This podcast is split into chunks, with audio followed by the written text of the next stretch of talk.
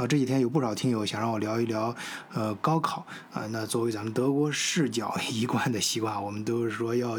用不同的角度啊，更多的维度去看待同一个问题啊。那么，呃，高考。过后这几天就要面临的一个非常现实问题就是填志愿。那在进行这个选择的时候，我们应该考虑哪些因素呢？是学校、哪个城市，还是哪个专业？他们的优先级又是应该如何排序呢？哎，我就把这个问题啊撒到了咱们德国视角的各个群里面啊。下面我就找了一些比较典型的回答跟大家分享一下。换一个视角。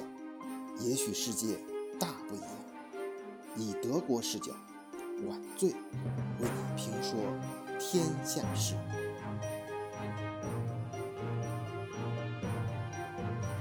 现在全球的经济都衰退，所以找工难是。未来必不可免的一件事情，因为我没在国内工作过，所以不是特别了解。但是在国外工作的话，其实并不是，并不是说你啊有一个怎么样的学位就可以能够找到一份特别好的工作，嗯。像我这样，就算我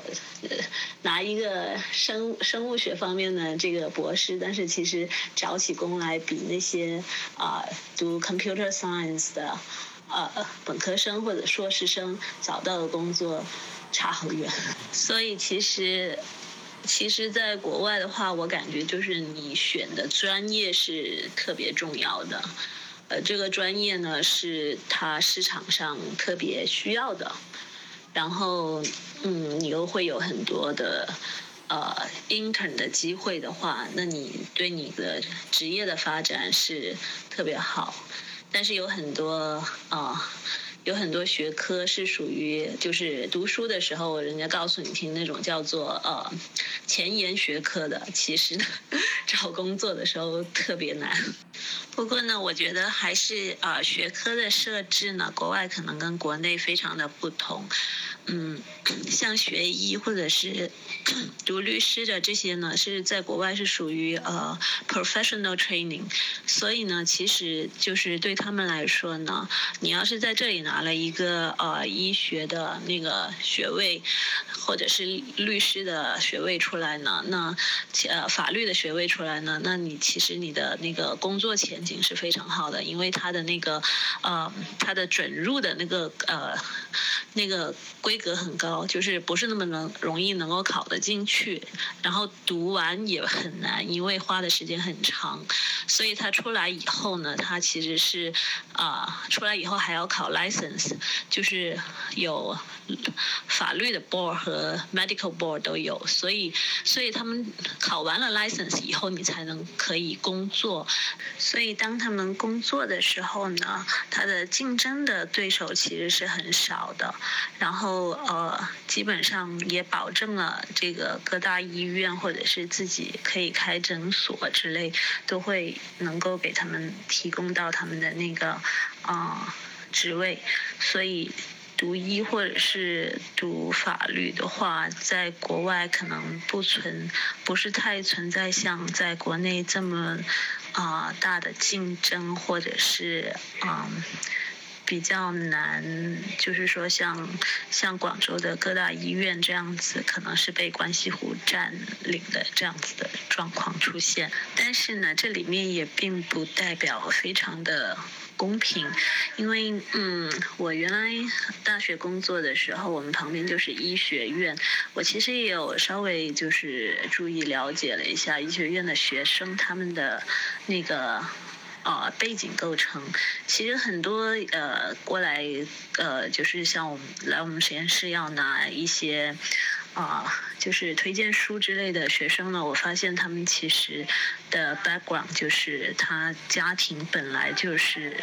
啊医生的家庭，所以他们才会有钱去读医学院，因为读医学院其实是非常贵的。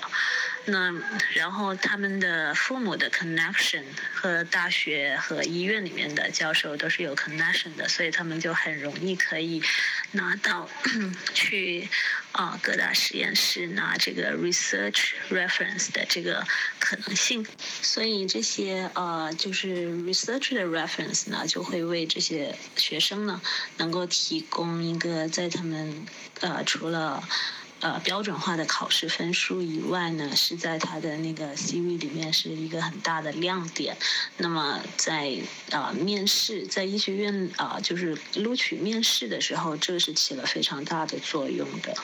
而普通的小孩子，就算他们想读医学院的话，但是他就是你标准化考试可以考得很好，但是你少了啊 research background 的话呢，那其实，在考医学院的时候呢，那他面试那关他就可能会把你刷掉。所以，所以其实就是应该说是说，如果你原来家庭就本来是医生的家庭呢，他就会更有。方向和给你更好的指导，来说你怎么样来设计你的那个，就是人生的路线，能够让你更容易的，就是说经过一个这么残酷的考试，能够更容易被录取。然后录取以后呢，进到学校的学习呢，里面也是有各种各样的呃挑战的。专业选择专业确实很重要。我的自己的看法是，学校的话更多的是一个综合素质。和这个呃全面的一个这个发展的一个选择，那么我们可以看到，就是很多人某些学校出来的就具有某种气质，是吧？或者他的同学都是某一类人。那专业的话，确实就决定了你之后的职业发展。那么选了一个好的专业的话，确实可能对你职业的成功的帮助会更大。就举个最简单的例子，比如马云，他读的可能就是这个杭州师范学院。但是的话，他选择了英语的话，注定他就会有一个比较啊，还算是一个比较有前途的专业吧，在他那个年代。但是的话，选专业我觉得也有风险的，就是说，呃，这个专业的这个热门的这个是受经济的这个周期来影响的。就是说，在大家选专业的时候，觉得热门的专业，可能等毕业之后或者若干年之后，下一轮危机之后，它不一定在热热门和吃香。所以的话，可能就是专业的选择会更加的难，要有更长远的这种计划和这种眼光吧。这个选择权。百分之二十在我们手上，百分之八十它是随机的，所以我现在只能说是干一行爱一行，因为你即使爱一行，你干一行你会也有倦怠感的，也会有这个磨合期，不存在所谓对的学校和对的专业，而且高考主题的话。我们教师群已经讨论炸锅了，就是对今年的高考主题啊，很多老师说那个高考主题出的是实在是太没水平了。我个人觉得还是选学校更重要，因为我了解的一些事情，呃，如果你的目标只是停留在读本科或者是读个硕士为了找工作的这个层级的话，你需要。考之前的那个九八五，或者是现在改名叫双一流的三十四所，因为很多好的公司事业单位的话，他们直接在招聘广告里写明的，优先招聘九八五，然后其次是之前的二幺幺，然后普通本科的话，基本上很难有机会能得到录取录用的机会。然后的话，好学校还有另外一个。优势，那就是国家对于这些九八五和双一流学校的投资力度非常大。嗯，也就是说你会有更多的教学资源跟普通学校比起来。我记得之前看了一个报道说，清华每年国家投入的经费是三百亿人民币左右，然后呃之后好像浙北大也是这个层级，然后浙大每年是两百多亿。然后其他的那些原三十四所的话，基本经费都在一百亿左右，而对比一下相关的普通高校的话，那那完那完全就是不能比的一个层级了。所以就是说，在好学校里面，你有更多的资源可以，呃，学校去聘请更好的教授啊，购买更好的设备啊。也就是说，哪怕你这四年在三十四所里面只是在游戏。就是在学校里面打游戏，你也能享受到更大的带宽。总总之来说吧，学校层级越高，圈子就越大，然后人脉也就越广。所以我个人觉得还是选学校为第一优先。还有一个事情我想到的是，在这些三十四所里面，学习氛围相对来说比普通高校要浓一些。呃，比如说他们会普遍注重一些，嗯，去出国啊、留学啊、考托福啊什么的。同时，由于我之前说的国家投资力度大，所以学校就可以设立各种名目的奖学金、助学金。也就是说，只要你稍微努努力，在这种好学校里面，你拿到资助的机会比普通高校远远要高得多。另外就是学校越好的话，你在社会上的人脉就越广，很有可能你所招聘的公司的部门经理啊，或者是老大们，就是你的校友。然后这个圈子就这么小，一旦你在这个圈子里，哪怕你专业不是太好，你也有机会比普通高校呃毕业生更高的那个录用几率。然后对于那些有志于搞科研的孩子们来说的话，学校仍然是个很重要的指标。比如说你你本科读了一个普通高校，然后你考研究生或者是考博士，你考你最终还是要去一个更好的学校，你才有更大的发展。那么问题来了，在你那个。笔试的时候，大家可以呃一视同仁，但是到了面试的时候，如果你身后有九八五或者是之前三十四所学校的背景加持的话，你的录用几率就会比二幺幺或者是其他普通本科学校的呃教育背景的更有优势一点。至少说对于人来说的话，别人会更高看你一点。也就是总结下来就是说，如果你进不了三十四所，你在学术这个圈子里面混也是很难的。虽然我之前的观点说起来，大家有一些有一些残酷，好好像会让听呃听友造成一种，如果考不上九八五这些三十四所学校的话，呃人生就没有前途了。嗯，这个话要要看你怎么理解。如果你是希望通过凭自己的努努力，就是一个寒门子弟凭自己的努力走读书这条路，想改变自己命运的话，那么你只能选三十四所。如果你进不了的话，那我只能说，你在这条路上是没有优优势的，然后怪不了别人，只能怪自己。要么就加倍努力，要么就呃去走其他道路，比如说做生意啊，搞直播啊，带货啊，当 UP 主啊，就是各种类型都有。只能说读书这条路已经不适合你了，你的天资不是吃这碗饭的。听起来很残酷，但这确实确实事实。之前说的内容有一点沉重，听起来也很残酷。那现在说一点乐观的吧。呃，之前看了一个统计，说是大概只有百分之四的高考考生可以考进二幺幺学校，然后大概只有不到百分之一比例的学生可以考进呃之前的三十四所。也就是说，对于广大高考考生来说的话，即便你进不了这前百分之一的三十四所学校的话，也不是世界末日。毕竟之后的百分之九十九的人都是没有能力杀进这个核心圈子里的。但是并没见这些人都活不下去啊。所以说，把心态放开一点。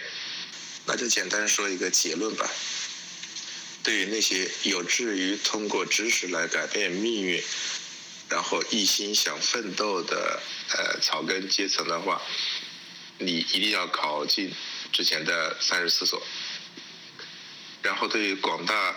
无欲无求、比较佛系的考生来说的话，随便选个什么学校或者随便选个什么专业都无所谓，因为到最后大家的水平发展都差不多，也不用太呃攀比。所以说心态放开，好好好好高考。好好生活就行了。哎，我发现咱们德国视角的听友非常睿智啊！也我在后台看了一下，其实咱们德国视角目前就在喜马拉雅这一个平台的粉丝也就三万多，但是呢，有不少听友就说你别你可别小看这数字，虽然相对来说没那么大，但是素质相对来说都比较高的啊！这这这个问题我就看出来了。本来我抛出的问题呢是说选专业和选学校哪个重要？哎，咱们听友很快就把它归结为了三个维度啊，就是学校、城市和专业。而且咱们有不少听友讨论这个问题的时候，一点不浮夸，非常的现实，是啊，就是说你选学校要看哪个学校，啊，然后你再考虑，再再再说嘛，就是在一定范围内去考察这个事情，啊，那你比如说，呃，杨克良啊，听友杨克良说，就是除了清华北大啊这么好的大学之外，嗯宁可选择有特色的专业的学校，啊，嗯。他这选这样的好专业呢，嗯，其实要比选那些，呃，所谓的重点大学的不好的专业要好很多，嗯，当然他的前提是说是在本科以上这个阶段去考虑。还有，你像咱们的听友英子啊说，呃，如果是九八五学校，一是要看城市，二看学校，三看专业；如果是非九八五学校呢，啊，一看城市，二看专业，三看学校。呃，那个听友 Let，首先要看一看是不是九八五二幺幺的学校。啊，如果不是这些学校呢，那个人偏向于先看专业，再看城市，然后再看学校。呃，我看十群里面的听友虚竹，呃，那这个网名很有武侠风啊。呃，这个徐竹说，呃，学校和专业都重要，如果只选一个，应该是专业相对重要一些。一所学校的实力是由许多因素综合组成的，最关键还是要学到真才实学。呃，这个这块儿，嗯，这个观点倒是有一点像，呃，长野的啊。如果能将学校选择与专业选择结合起来，是最好不过了。一个好的学校就好比一个好的环境。所谓近朱者赤，近墨者黑，会促进一个人积极向上，嗯，顽强拼搏。另外，好的学校提供的知识面、教学方法、学习氛围都相对更先进。还有就是对社会的认同感，好学校出来的学生在应聘工作上会有。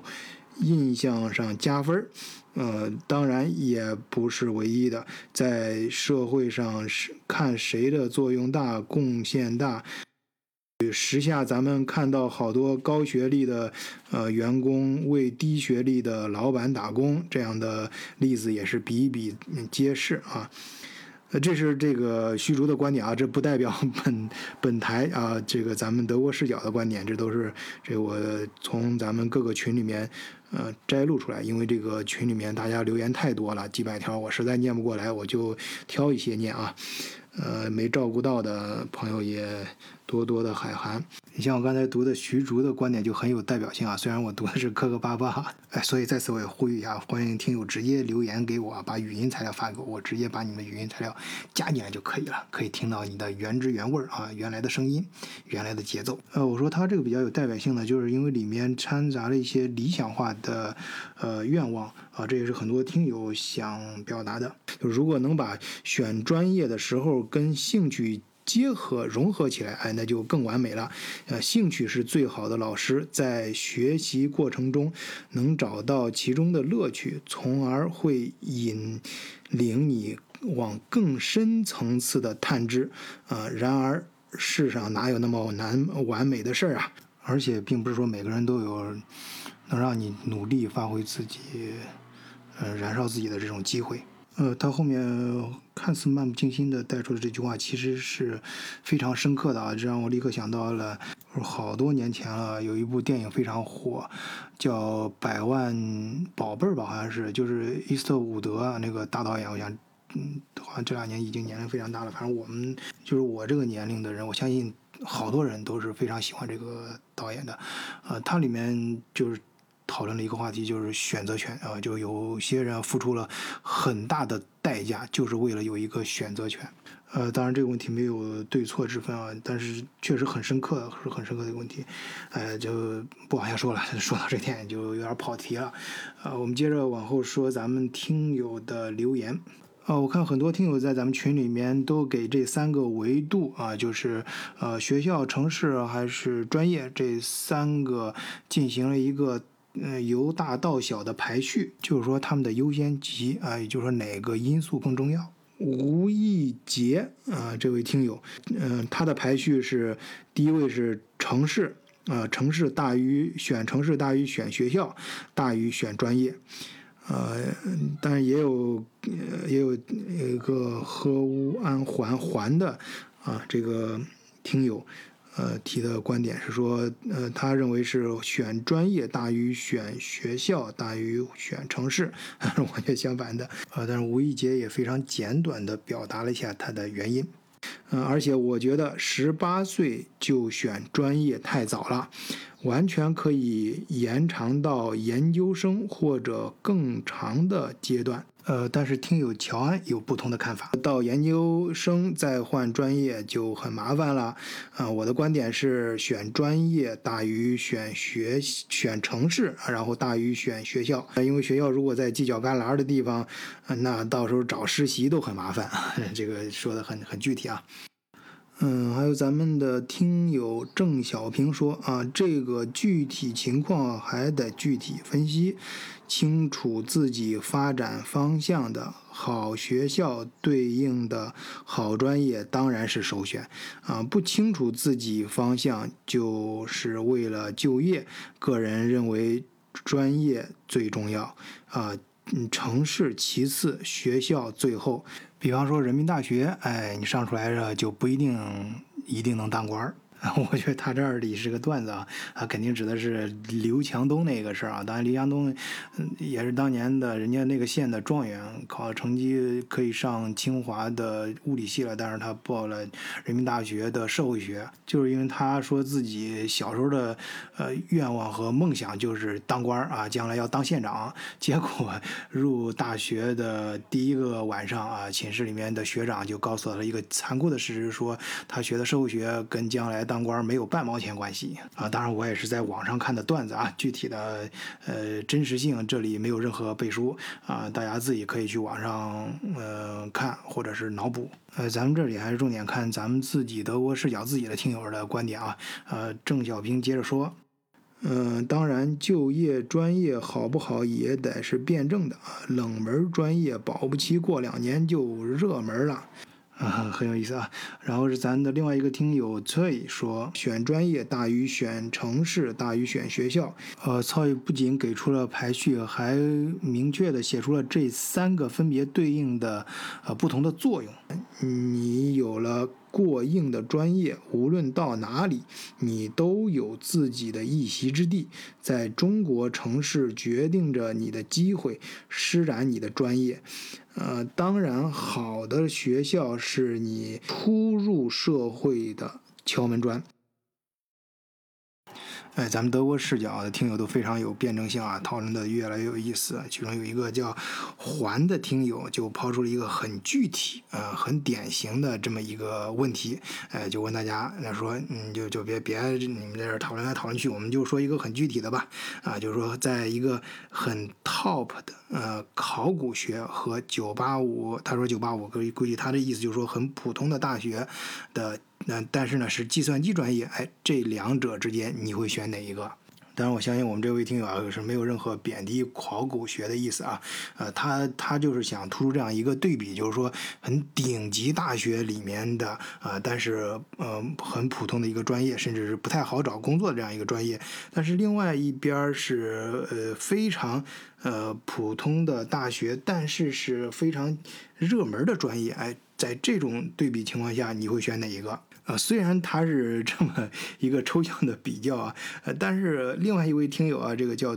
呃去啊，他还非还真接这个茬了啊，接着往下说了，还还非常非常的认真啊，回答这个问题，就是 top 里面的考古学学成可以到比较好的大学当老师或者研究所呃研究院，如果跟的老师很厉害，那么出书什么的也相对容易一些。不过国内的环境会有这个论资排辈儿这一说啊。如果真的是潜心研究、心无旁骛的话，那还好；如果真要想从里面，嗯嗯。赚到这个钱，哎，这就比较困难了。考古嘛，呃，的到处，呃，野外跑的，趁年轻肯定得多跟项目，这样才有经验，有能够，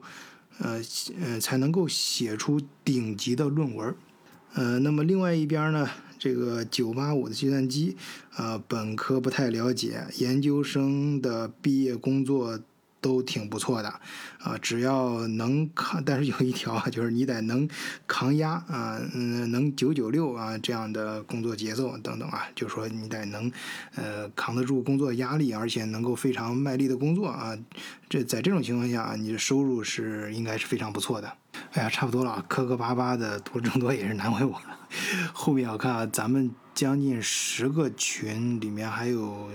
嗯，好几百条留言，我就不一一读了。而听到这儿呢，我相信大多数听友也明白啊，这是一个没有正确答案的，或者说没有明确答案的一个问题，而它又是一个现实中我们不得不面对的问题。哎，我做德国视角选题的时候啊，就特别喜欢这一类的题目，它现实存在却又没有明确的答案。或者说，我们听友每一个人，你面临不同的环境、不同的人生、不同的遭遇，会给你不同的答案。所以我说，学校、城市还有专业，究竟哪个更重要？